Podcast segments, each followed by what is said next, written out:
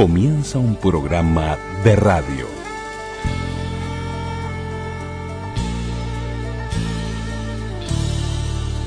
Un programa de radio. programa de radio.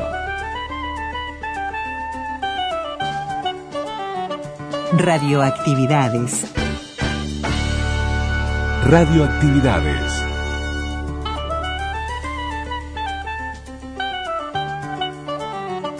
La palabra. La palabra.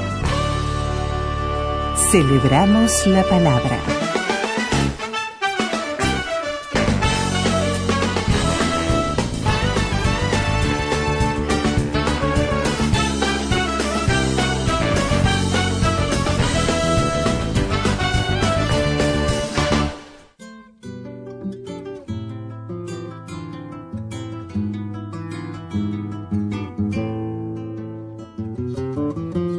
Comenzamos el programa de domingo con los olimareños, nostalgias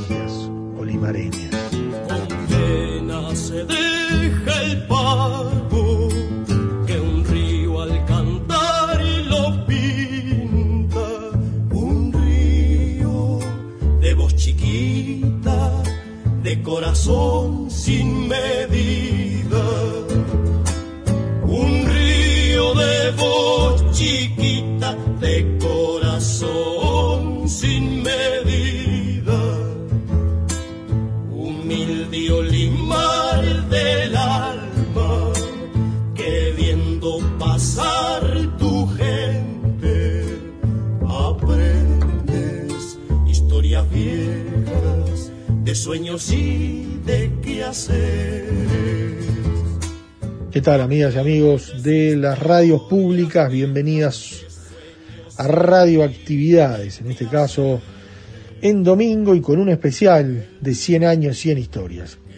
Eh, tanto en los 1050 de la onda media de Radio Uruguay a las 12, eh, también eh, los 94.7 y la red de frecuencia modulada del interior, más Radio Cultura a las 20 horas si nos quieren volver a escuchar o escucharnos por Radio Cultura 1290 kilohercios a las 20 horas estamos allí con este especial, con este especial dedicado a Walter el Serrano Abella.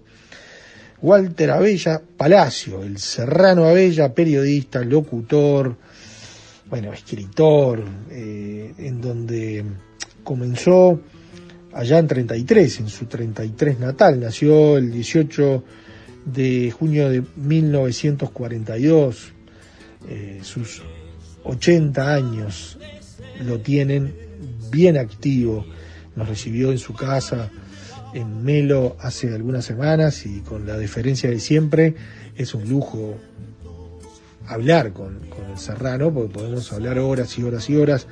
De hecho, este especial de hoy habla de una parte de, de, de lo que fue sus, sus, inicios, su niñez, sus inicios en la radio, en Difusora 33, en Radio Limar, alguien que hoy conduce hace desde 1968 la hora del campo, ¿no? pero que también supo relatar raíz, ciclismo, de todo eso nos va a contar, además de sus ricas historias vinculados a los olivareños, eh, a, Víctor Lima, a Rubén Lena, Alfredo Citarrosa, por eso va a haber revancha con el Serrano, que va a ser eh, dentro de algunos fines de semana para escuchar estas, estos 100 años, 100 historias, de historias de radio del interior, que importan y mucho también, no solo las de Montevideo importan, sino acá en Radio Actividades tenemos en el día de hoy al Serrano Abella. Cantando mi viejo adiós al viajero. Twitter, arroba reactividades. Podcast. Radioactividades. Programas DX. Spotify. Anchor.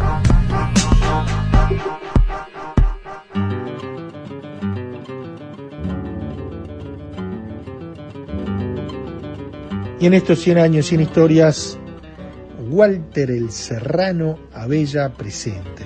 100 años. Y nos comienza hablando de, de su niñez y de la radio en particular. 100 historias.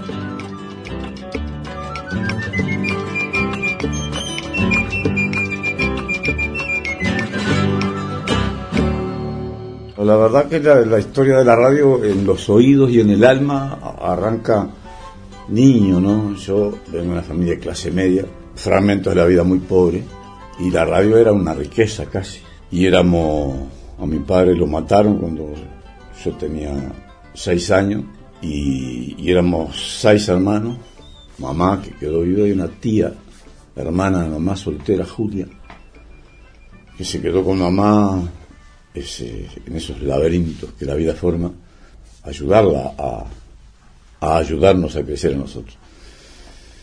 Y mamá era, tenía dos cosas que me marcaron profundamente. Una que era una gran narradora. Entonces, teníamos un campito ahí del otro lado de Cerval, que si llovía en 33, ahí no, muy cerca de la desembocadura del Olimar, que si llovía en 80 milímetros se, se anegaba. Se halaga, dicen acá en ya hacemos se aniega. Y, y se llevaba las ovejas. Entonces, este, cuando llovía y empezaba a llover, a veces los inviernos fríos, había que cruzar en un bote, en una canoa que teníamos, al otro lado, traerlos. Los hermanos varones éramos. Y cuando volvíamos, mamá nos esperaba con la cocina leña crepitando a toda astilla ahí y unos café negros para todo. Y, y ahí, al lado de esa cocina leña, escuché las primeras narraciones de mi vida, que me, sentí por primera vez hablar de Martín Aquino. Este, sentí por primera vez hablar de apariciones, de sucedidos, de luces malas, de la mujer de blanco, de, de una parte de la vida campesina que ya estaba desapareciendo porque irrumpía otra. Estoy hablando del 47, 48, por ahí, ¿no? Y después la radio, como milagro, digo, de noche nos, nos- nos juntaba o la lectura, Sandokan, Emilio Salgari, todas las, la- las seis bocas ahí calladitas, en silencio, en la cama grande, escuchándola leer y ella leyéndonos.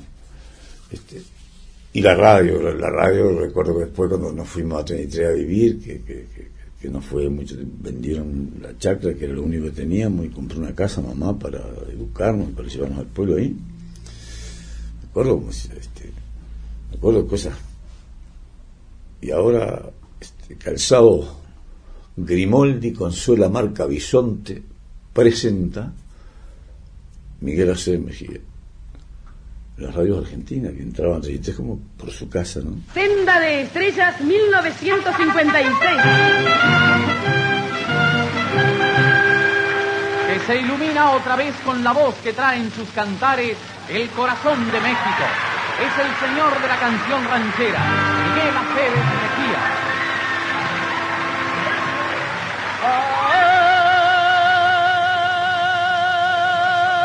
Ay, qué laureles tan verdes, qué rosas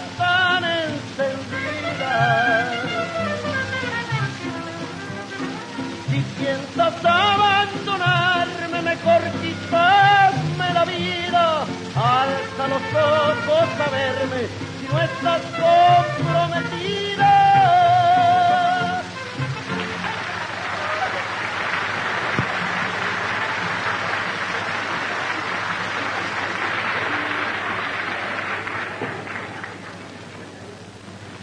Querido público, muy buenas noches. Encantado estar nuevamente con ustedes a través de las ondas de Radio Carve y para iniciar nuestra actuación de esta noche memorable, ya que es un día patrio para ustedes, los uruguayos, y nosotros los mexicanos que nos encontramos aquí. Estamos con ustedes y les damos un fuerte apretón de mano, tanto un servidor de ustedes como el famosísimo Mariachi Vargas de Tecatitlán, los mexicanos que estamos aquí.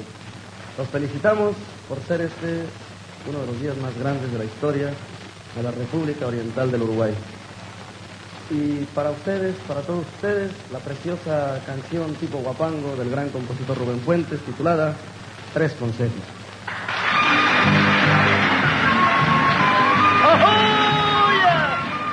Y ese primer contacto con la radio para mí fue maravilloso. Pues yo entré a la radio por casualidad, por necesidad, ¿no? Porque yo este, en el año 61 no tenía trabajo y me presenté a un concurso que había. Me, me- me gustaba mucho la radio, oía seguido la radio, participaba en la radio. Pero, La difusora. en la difusora entré, entré a trabajar el, el concurso, eh, eh, éramos más de 100 para elegir un cargo. Y nos tocó, este, cuando estábamos en el medio del desarrollo del concurso, se fue otro locutor operador de la radio 33, se fue a trabajar a Montevideo y entonces dos cargos. Locutor operador. Claro, dos cargos locutor Sí. operador. Entonces, eligieron dos, ganamos dos. Yo, yo cuando hablaba decía que yo había ganado y que había salido segundo, que era el doctor Julio Maceo Sarabia, Julito. Este, y él cuando ganaba decía que yo había salido segundo, porque como no se dilucidó nunca quién fue el primero. Y ahí arranqué, el primero de mayo de 1961, ahora hizo 60 años, en en el 2021, que arranqué oficialmente. Y ahí tuve mucho tiempo.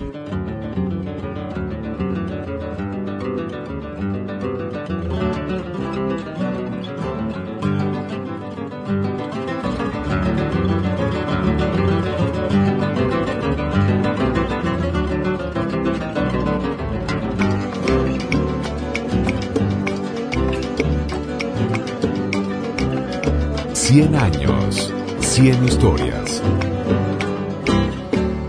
Pero vos sabías operar, no tenía idea. No, pero yo aprendíamos todo ahí.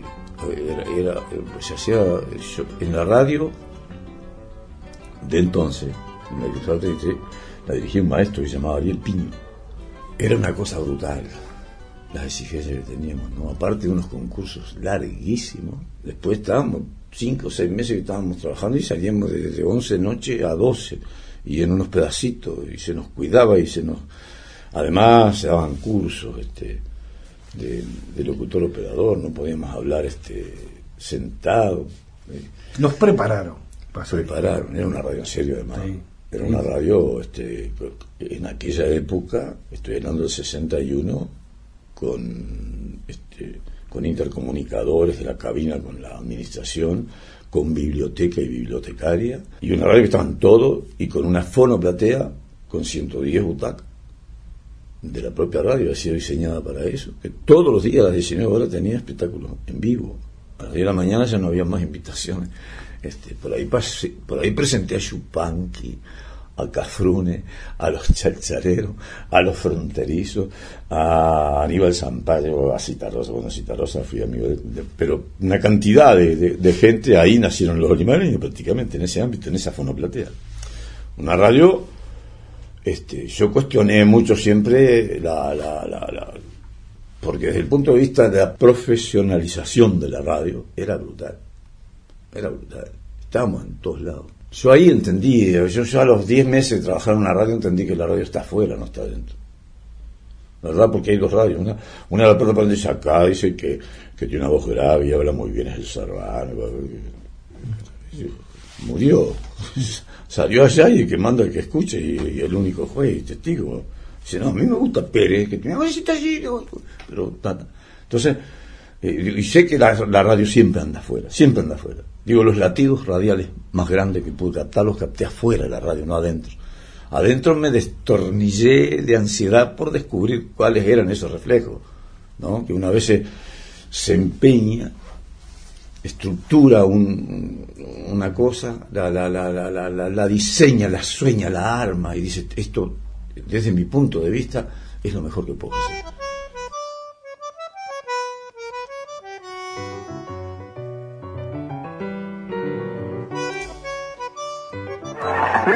CW45, difusora 33, la radio de la cuenca arrocera, la emisora que siempre llega hasta donde usted quiere. Para escritorio Isidro Mendi, tres generaciones, hombro a hombro con el productor rural. Presenta el servicio gratuito de radiotelegrama autorizado por Antel. De inscritos en nuestro registro acreditan a Difusora 33 como la emisora de mayor audiencia en la cuenca arrocera.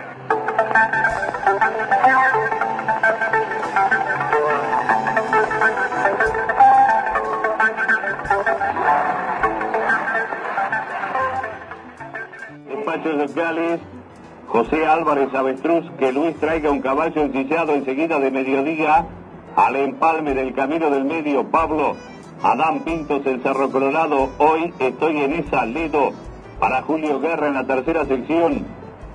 Si no está trabajando, favor venir a hablar conmigo, Marcelo, Amado Soto, Paso de Pérez, Papá lo espero en Vergara, última hora de la tarde. Berta, para Eber, Hipólito Hernández en Vergara, esperarme esta tarde en la portera. Voy por rutas, Celí, Sergio Malvares, Vacas, pesaron 461. Doctor Gambetta,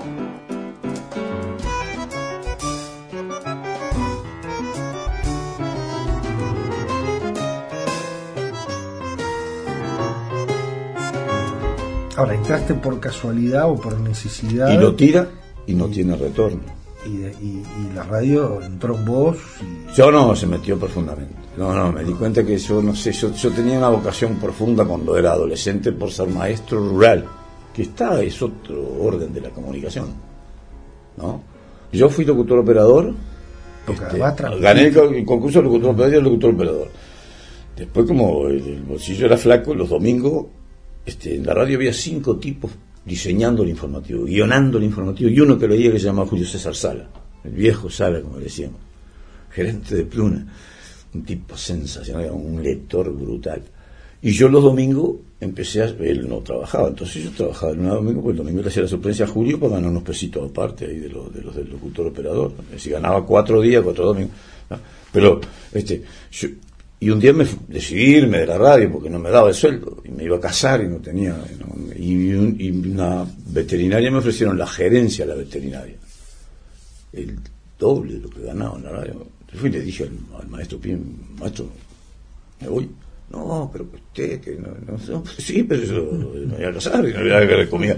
Dice, la importancia que tiene, usted dice, "Va, allí va bella, que usted, sí, sí, pero no le, puedo poner en el plato de comida a los gurises la importancia. Y él me dio la hora, dice, bueno, si yo le regalo dos horas, la radio le regala dos horas, y usted las vende, y es un complemento. Y yo dije, ah, bueno, agarro ese desafío, porque yo estaba muy acostumbrado a trabajar con la, con la publicidad, porque yo vendía los números vivos de la fono plateada. Presentaba lo- lo- lo- los artistas y lo vendía. Y ahí dije, hasta ahora que eh, había una cosa que se llamaba Amanecer Rural, en la- y yo lo, lo varié todo, lo cambié todo, y lo estructuré, y puse la hora del campo, y arranqué con la hora del campo. Allá en la- También de casualidad, en difusora. difusora 33. Pero En tam- pero- 1968, 21 de junio.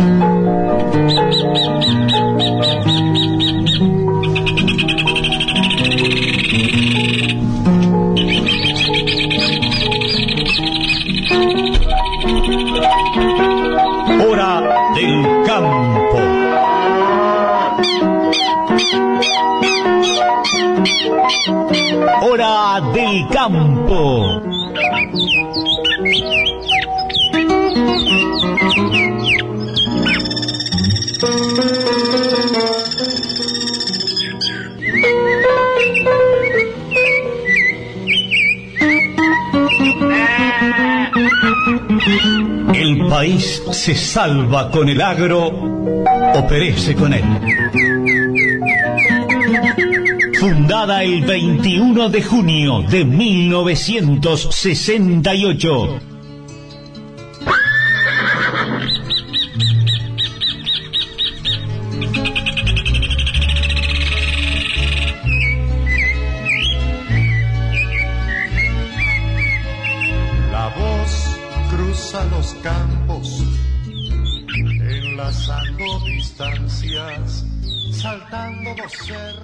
Pero transmitiste también algunas cosas. Transmitiste No, ciclismo, yo transmití raíz. ciclismo, yo me, me- me- la segunda, la tercera me llevaron la, la oriental y la, y la cristal a transmitir ciclismo. Yo transmitía ciclismo antes que hipismo.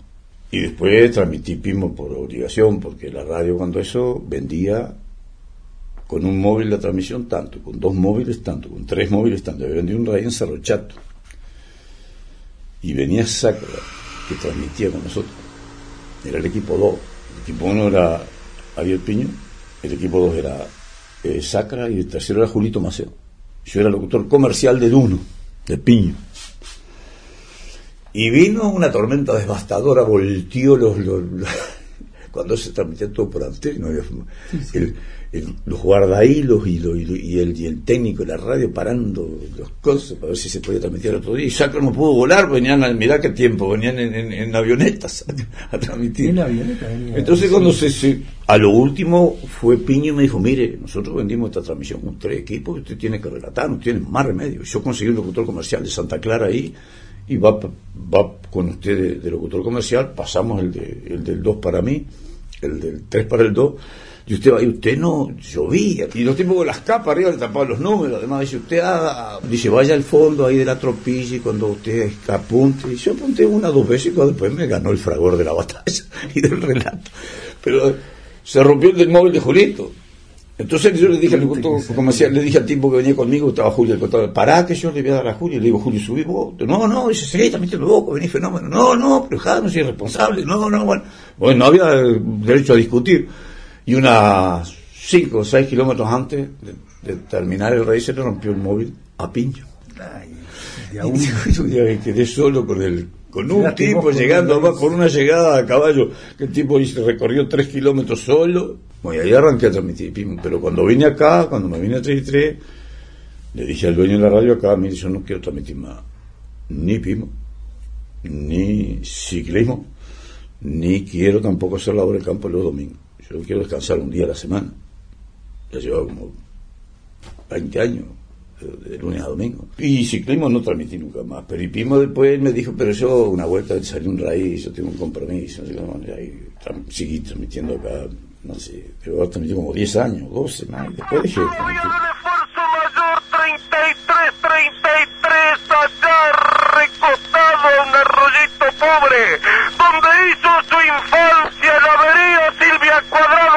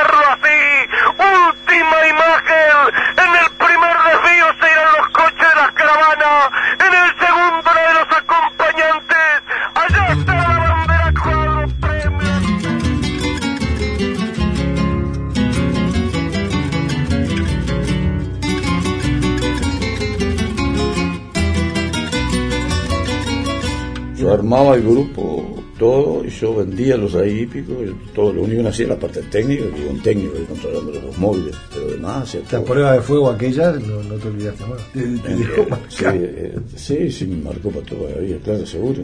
Sí, sí, a mí yo siempre, en casi todas las actividades que emprendí en la radio, fui a dar concursos por necesidad económica. A correr la hora del campo porque me iba a ir de la radio porque no daba el sueldo. Transmitir ahí porque, no, el ciclismo, el, el- el después que yo transmití el raíz ese, el director de la radio, un día me dijo, Usted cómo no se prueba ciclismo, que es casi lo mismo, no sé cuánto. Yo el caballo más o menos entendía, y el ciclista más o menos también, porque el ciclismo 33 era el más popular de los deportes lejos, y batía el fútbol, ¿no? Y teníamos muy buen ciclismo. Canario Pray, el francés Lartey, Mesones, Castillo, las Miravalles, una cantidad, ciclismo en auge. Además era brutal aquello, ¿no? Este, era una carrera de ciclismo convocaba como nada.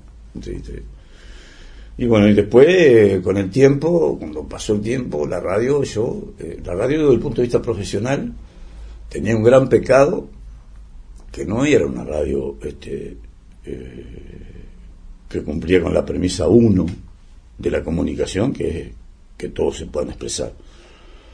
Tenía un manejo muy, este, muy dictatorial, y la gente hablaba, se peleaba con el dueño de la radio, no dejaba hablar más.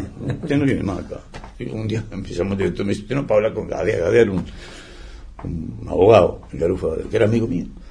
Dice, y digo, ¿por qué? No, no puede estar ahí frente a la radio. ¿Qué, qué? Y dice, no, porque la, dice, Gadea no sé. ¿Ves? robó Gadea acá, mató a alguien, violó una menor. Yo, ¿cómo no? Yo soy amigo de él, y hablar en todos lados. En, ese sentido, ahora en el otro sentido, el tipo era un genio.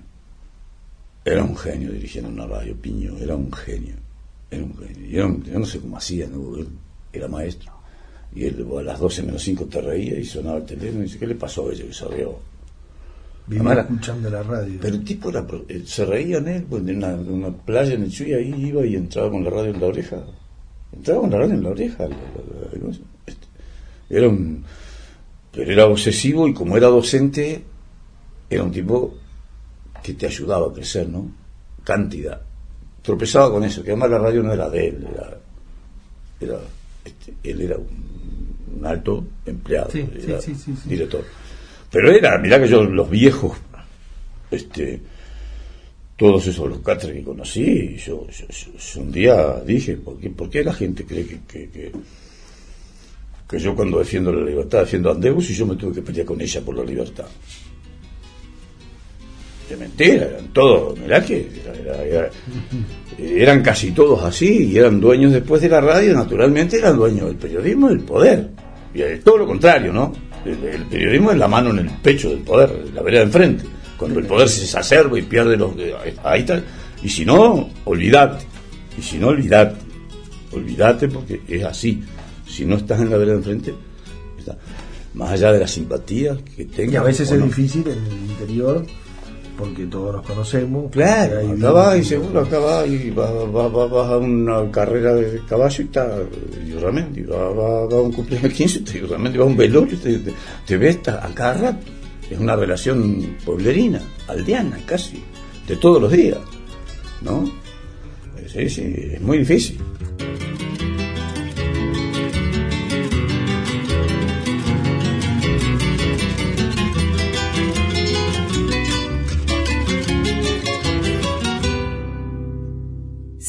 Años de radio.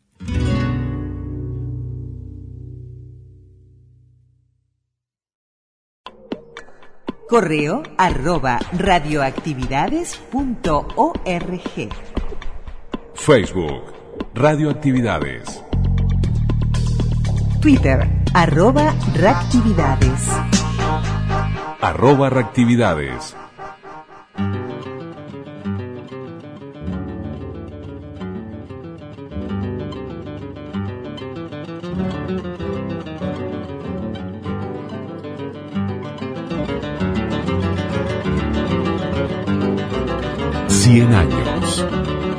Historias. Después de la difusora tuviste en Olimar. La, la Olimar fue, un- fue- fue- fue una radio de resistencia. ¿Y cómo fue? Porque fue una radio Por- importante. porque fue la, la cerraron. Estaba cerrada, se fundió.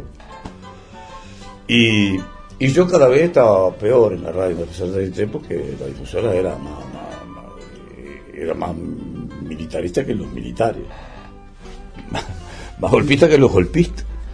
Estaba muy mal, además, muy mal, muy mal. ¿no? Ya no, no me- porque está, no, no, yo, no me paré frente a los tanques, grité viva la libertad, pero nadie me vio sentado en la Junta de Vecinos tampoco ni aplaudiendo, que es otra cosa.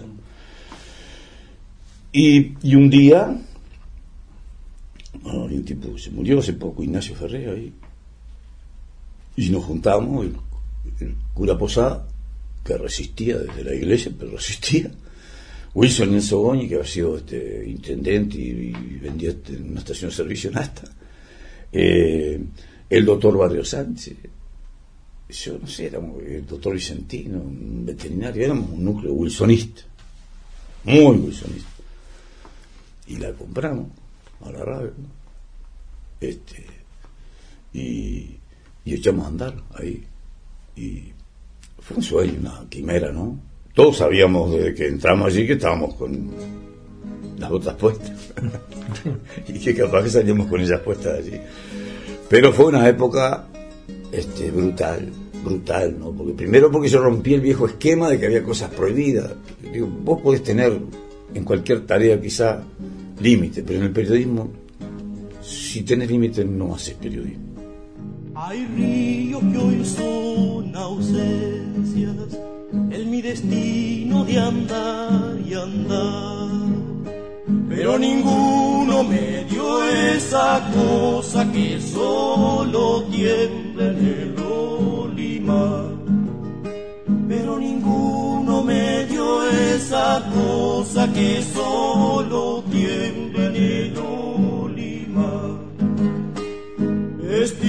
Vestida de azul profundo, su agüita cumba cantando va. Qué lindo suenen las tardecitas arrobaditas de su cara. Qué lindo suenen las tardecitas arrobaditas de su cara. ¿Y quiénes trabajaban en Olimar? Ah, una guisada nueva toda. Se comían los trenes, no teníamos ni apenas para pagar el BPS y para enfrentar los gatos a la radio y la, y la cosa, pero nos comíamos la- la- los niños crudos.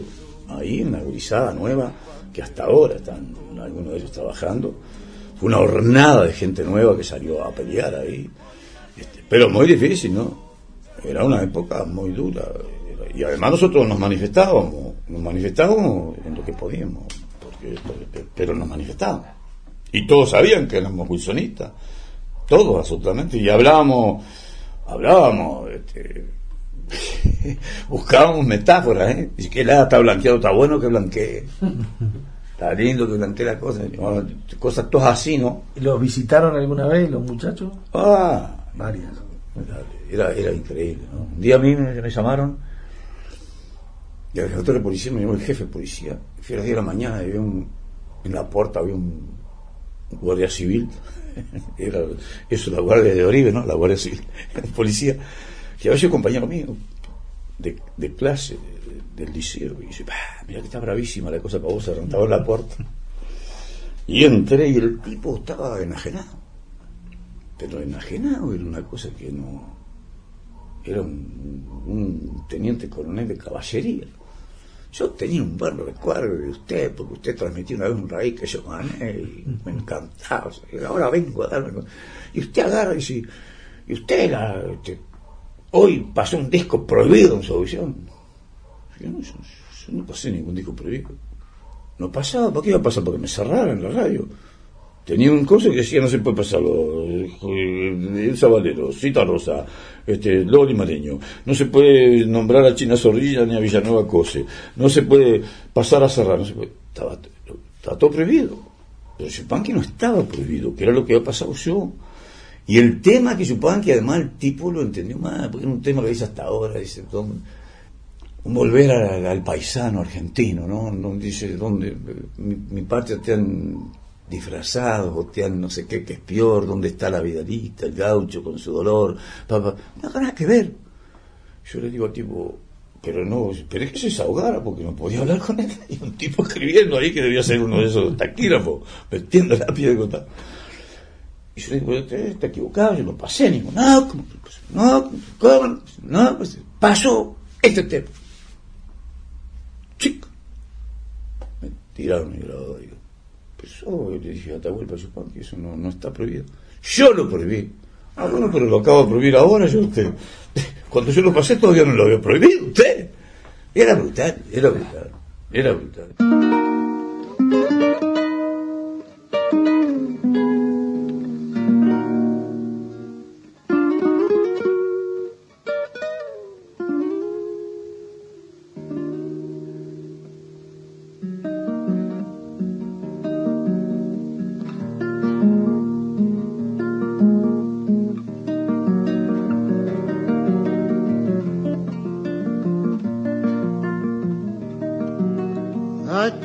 Llaman distancia? Eso me habrán de explicar.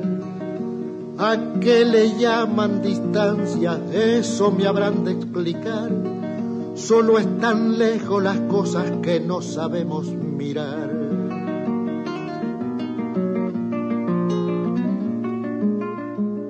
Uno a veces lo cuenta ahí y se ríe, pero fueron momentos muy difíciles. También, déjame decírtelo porque es verdad, ese fue mi partido. Ese fue mi partido. Esos fueron los latidos más importantes de mi vida de blanco. Ahí estaba el partido. Hasta la gente más derechista terminó encapuchada y contra, por ese amor a la libertad que el partido tiene, que es un eterno novio de la libertad. No, decía el viejo Herrera, una frase brutal, nosotros, y si le sacas padecemos, no tiene el mismo valor, nosotros padecemos el dulce delirio de la libertad. Y era verdad. Y era verdad, andábamos combatiendo, peleando, era el partido que resistía más, este, que, era lejos el partido que, que- que se comprometía más en la esencia esa de la libertad, no la nuestra, ¿no? Que cuando le pusimos ahí, pusimos defensor de las leyes del derecho, el derecho que tiene el otro, pensar libremente. Este, no, fue, fue un, tramo de la vida este, que yo lo reservo con muchas vicisitudes. A mí me allanaron, me llevaron preso, me llevaron para Mina, me tuvieron cuatro días en un calabozo. Este, todas las cosas que pasé, que pasó mi familia, los juicios míos que eran unos niños ahí cuando andaban allanando y golpeando las mesas y las sillas, por las patas esas, a ver si caían las balas y metían las manos en el azúcar. Y, digo, 16 que- tipos ahí, ¿no? Así que Este, esa radio Limar quedó eh, latiendo la radio en todo su Claro, esplendor. sí, sí, la radio eh, fue una radio de resistencia. Éramos, nosotros todos sabíamos que era una radio de resistencia, que estaba condenada Sí. a morir. ¿No, verdad? La milonga se ha perdido, no la pueden encontrar. Unos dicen que la han visto cerca de San Nicolás. El paisano Gorosito, puestero del lado de Puan, asegura que la ha oído por la orillita del mar. Y anda por ahí lo que dice don Gavino el mayoral, que la ha escuchado quejosa cerca de la paternal. La milonga se ha perdido. No la pueden encontrar.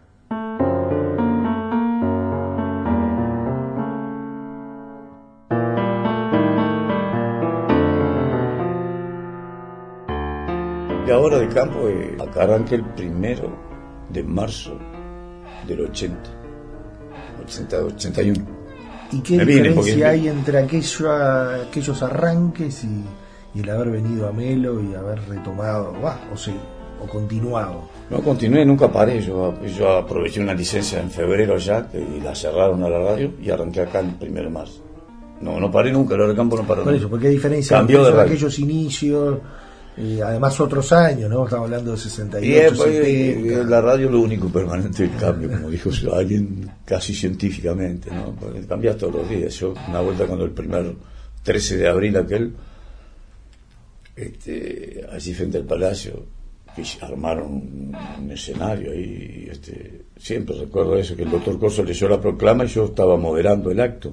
Y cuando terminó la gente me empezó a hablar y como habían hecho un escenario en una cosa de camión, ahí era una culeta de camión era alta, yo vine y me arrodillé la gente me agarraba la mano y me decía, no cambies, no cambies Serrano, Serrano, no cambies. Y yo venía 400 kilómetros para atrás con mi, con mi señora, con, con, con Pelusa, y yo le digo, pero es cierto que la gente se pide un cambio, ¿no? porque, porque todo cambia, todo cambia, y cambia todos los días, ¿no? Este, después me di cuenta que me estaban reclamando otras cosas, que digo que no cambiaran la- en lo que yo consideraba que era mi manera de ser, mis principios, mis cosas eso, ¿no? Este, pero el cambio en la radio es, tiene que ver ahora el campo con la que empezó, guarda cuatro o cinco sintonías con su origen, son los latidos de toda vida humana, ¿no? La de la libertad, la de la honradez, la de la disciplina de, de- la solidaridad, de, escuchar al otro, de saber qué le pasa al otro, de tratar de solucionar a veces en este eh, ese pantano eterno de la burocracia que nos, que nos quita todo, que pa- parecería que no podemos hacer nada, no podemos hacer nada. Anteayer mataron los perros, la jauría ahí en Freire Muerto, 20 hoy. Ayer mataron 30 más ahí en, la tercera, en 33. Hoy volvieron a matar a Cancha Crademelo. Y vos decís, pues, pues, si no somos capaces de solucionar esto, ¿cómo solucionamos la economía, la salud pública? ¿No verdad? ¿Cómo? Pero y bueno, esas cosas te traicionan el espíritu, las ganas de hacerla, la efervescencia este, natural que debe tener todo ser humano. En los 1340 kilohercios de su dial, transmite CW53, La Voz de Melo. La radio para el futuro. Hace más de un año que no veníamos al estudio Saúl Urbina. Desde marzo del 2020 estamos haciendo la audición desde nuestro domicilio. Hace más de un año, en abril hizo, que se fue Periusita. Acá quedaron Polilla, Bernardo, Pepe Medina, y no es igual, pero es la misma obligación, la misma responsabilidad. Deberíamos comenzar por hablar de 53 años de periodismo, de comunicación, hablar de la ética periodística, razón de ser, comienzo y fin de la tarea. Un periodismo ético. ¿Cómo se llega a eso si antes, previamente, no se ha logrado un buen ser humano? Al final, como lo decimos siempre, la ética no es la corbata ni la camisa que nos la quitamos por un rato y luego la recuperamos para el uso de la profesión. Debe estar siempre ahí. La primera función de la tarea es, como se han preguntado y afirmado muchos periodistas del país, cumplir la del perro guardián, ser incisivos, a veces inquisitivos, a veces agresivos. Todos los entrevistados en la mira, los que nos gustan y los que nos disgustan, Aguantamos la respuesta en la cara a una pregunta a una sabienda de que lo que nos están respondiendo no es la verdad. Tenemos claro el protagonista de la entrevista es el entrevistado, no nosotros. Somos el perro guardián de la sociedad en la que habitamos y por la cual tenemos la obligación de desvelarnos. Analizamos lo suficiente el tema antes de la entrevista. Damos cabida a todas las voces. Tenemos claro que muchas veces está en nuestras manos la posibilidad de movilizar a la opinión pública. Todas estas preguntas nos han abordado siempre, desde que arrancamos hace 53 años. Y este año, particularmente difícil para nosotros, sin el estudio, sin la luz del micrófono, sin la presencia ahí de Porilla, Bernardo, Pepe, llamando la atención a nuestras carencias, llenándonos los ojos la radio, en muchas oportunidades se han transformado en una pesadumbre. Hemos sentido la responsabilidad para tratar de superar nuestras debilidades. Hemos buscado nuestras fuerzas para seguir edificando la tarea.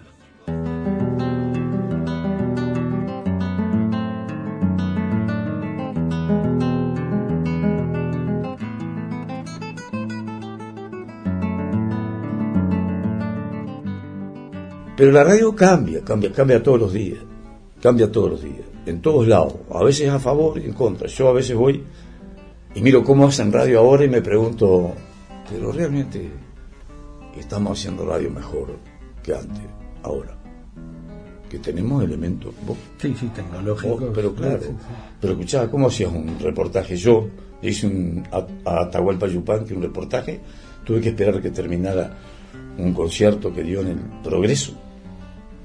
Y fui porque la radio estaba cerrada, los grabadores de carrete, aquellos, los Revox antiguos, los Grundy, aquello, hacerlo en la radio porque la radio estaba cerrada. Y con los grabadores de tanda le hice un reportaje de 47 minutos, Atahualpa Yupan, que no había con qué. No, yo ahora, ahora agarré, agarré, el teléfono y te graba con una calidad brutal, agarré estos grabadores y grababa 16 horas. Y antes salieron, el primer grabador a cassette me lo trajo un amigo mío que, que, que estaba en Venezuela y era profesor de 33 y había sido profesor mío, después era profesor en Venezuela, y me, me trajo uno a clase de regalo, era una maravilla, ¿no? Donde salía con él y le cambiaba. etc. Y lo que pasa es que viviste durante todo, Claro, o sea, viviste sí, de sí. cerca aquellos grabadores. Sí, eh, soy tan antiguo que de poco digo, no, no, no. con todos los no, arranqué no arranqué comunicando Pero- con señales de humo como los indios de casualidad. Pero la fuerza, las ganas, la vocación en la comunicación no cambió, al contrario. Ah, no. Ah, no. Y lo siento ahora. Fíjate que hace ahora, el, el 21 de junio, hace 54 años que me levanto a las 4 de la madrugada. El 18 cumplo 80 años. Es la vida entera, ¿no? En eso. Pero es porque siempre alguien que trabaje, no sé quién fue que dijo eso, pero es un acierto brutal. Alguien que trabaje en lo que no le gusta es un desempleado.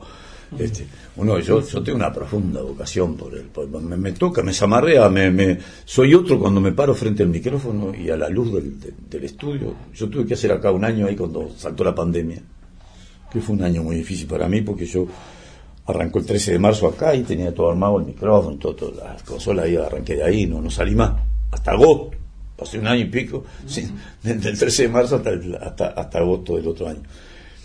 Y el 21 de abril murió mi señora, ¿no? Yo anduve de la mano con ella por la vida 53 años. Este, la vida entera con Pelusa, ¿no? Y me comí todo un año y medio acá, encerrado, que lo que me servía era la quinta, y salía a trabajar en la quinta, a dar vuelta a tierra, a, escaparme. a- a- a- Pero la radio siempre, siempre eh, extrañaba muchísimo, en esa instancia cuando quedé acá, extrañaba muchísimo la luz del estudio.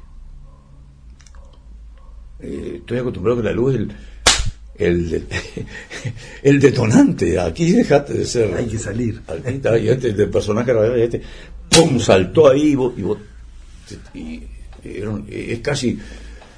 eh, es caballo y jinete, es centauro, se confunden las dos cosas ahí, ¿no? Y yo la extrañaba mucho acá. Extrañaba eso, y extrañaba el ámbito del, del estudio, los gurises, que acá tenía que. a- Gracias a también a un grupo de WhatsApp ahí digo, che, mira que se comieron el aviso, mira Sí, sí, que sí. guarda, Igual- cuánto tiene la nota distancia, fulano?". pero seguidas. Este, pero, digo, era, era gracias a estos elementos también. Estos elementos eh, son brutales desde el punto de vista de la comunicación. Hemos sentido la responsabilidad para tratar de superar nuestras debilidades. Hemos buscado nuestras fuerzas para seguir edificando la tarea. Y hemos dudado. No estamos negando cada día el derecho, el placer a ser felices, extrañando en reclamos permanentes lo que no tenemos e ignorando casi siempre lo que sí tenemos, mezclando muchas veces en la misma bolsa bienes materiales y afectos, lo que es peor, preocupados a veces por los primeros y olvidando regar los segundos. Todo esto razonando en voz alta, al sumarle una madrugada más a los 53 años. ¿Qué clase de comunicación? ¿Qué fenómeno es este que nos mantiene vivos, vigorosos y luchando? ¿Cuánto queda atrás? ¿Qué hay por delante? ¿Cuánto se conserva en 53 años de lucha? No existe periodismo con renunciamientos. No hay periodismo habitando silencios cómplices. No se trata, por supuesto, de estar en contra de todo, pero tampoco de justificarlo todo. La lucha en el dial se hace sin padrinos y sin miedo, ateniéndose a las consecuencias. No dan 53 años para decir todo lo que hay que decir y basta un minuto para callar lo que no se debe callar. El periodismo, el, de mi generación al menos, se hace aprendiendo. Caminante, no hay camino, se hace camino al andar.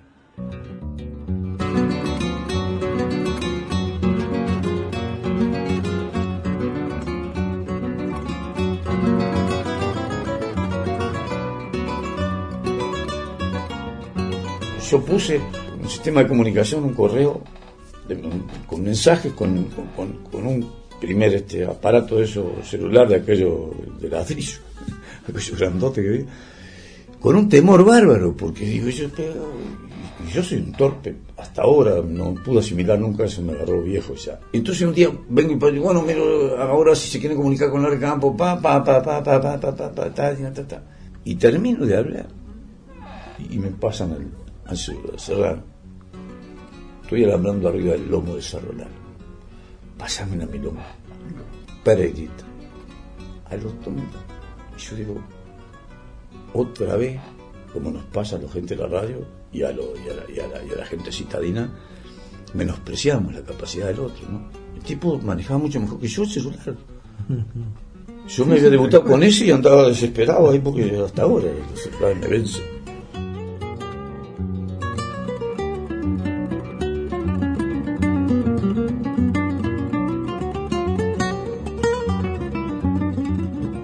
Responsabilidad de los periodistas con la gente es mayor, superior, y debe estar por encima de cualquier patrón, de cualquier gobierno, de cualquier poder.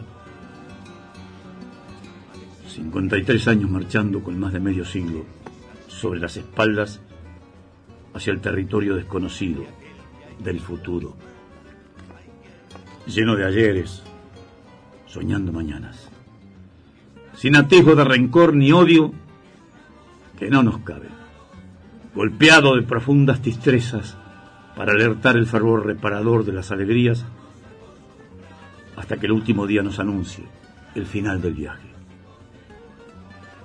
Gracias a todos, a ustedes especialmente, que desde los lugares más remotos nos arrojan el valor sin par de sus presencias que han ido formando las ruedas de las madrugadas. A la vida que aún nos late. A la muerte que por razones biológicas está más cerca. Al sueño. A la esperanza. Al compromiso del trabajo, ingredientes sin los cuales habíamos capitulado ya hace mucho tiempo. Abrazo a todos y la invitación a dar mañana si Dios quiere, juntos, el primer paso hacia los 54 años.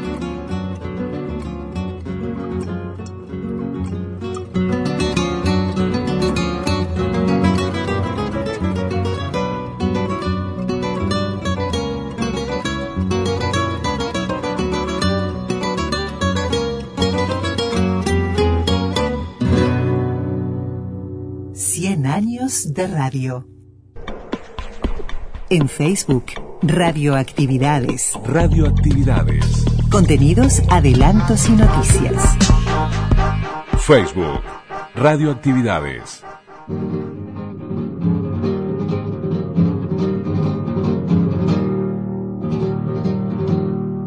En mi pago hay una sierra. Mi pago hay una sierra que no es sierra, sin embargo, sino que es un cerro largo que le da nombre a mi tierra. Cuentan que su historia encierra una leyenda de amor, de India con español y una tribu que no ceja, que pelea y muere sin queja, de frente al conquistador. Y esperemos les haya gustado la propuesta de hoy. Nos vamos con Tabaré Echeverry, la leyenda de Cerro Largo. Hoy Cerro Largo presente en esto de los 100 años, de los 100 años, 100 historias, ¿no? Las historias de Serrano Abella, un hombre que hizo de todo en radio, eh, también vinculado a la cultura en su más amplio espectro, eh, 33 y Cerro Largo, lo que fue Difusora 33, Radio Limar, lo que es su hora del campo, la voz de Melo. Le enviamos un gran abrazo, le agradecemos a, a Pablo Acosta, al doctor Pablo Acosta, que hizo posible este contacto con Serrano y esta ida a su casa, en donde, bueno, es disfrutable desde todo punto de vista y una extensa charla que gran parte o una parte de la charla la vamos a tener en próximos fines de semana. El saludo grande para la 106.9, para la barra que trabaja allí en las radios públicas, en ese rinconcito de nuestras, de nuestras radios, en la 106.9, eh, allí a, toda la barra que trabaja, el, el, abrazo grandote. Y bueno, esperemos les haya gustado la propuesta de hoy. Ayer fue Rubén Castillo, hoy fue Serrano Abella, presentes en radioactividades en esto de los 100 años, 100 historias. Que pasen una muy buena semana. Hasta el sábado que viene. Chau, chau. Conducción Daniel Ayala. Locución institucional Silvia Roca y Fabián Corrotti. Producción y edición de sonido Luis Ignacio Moreira.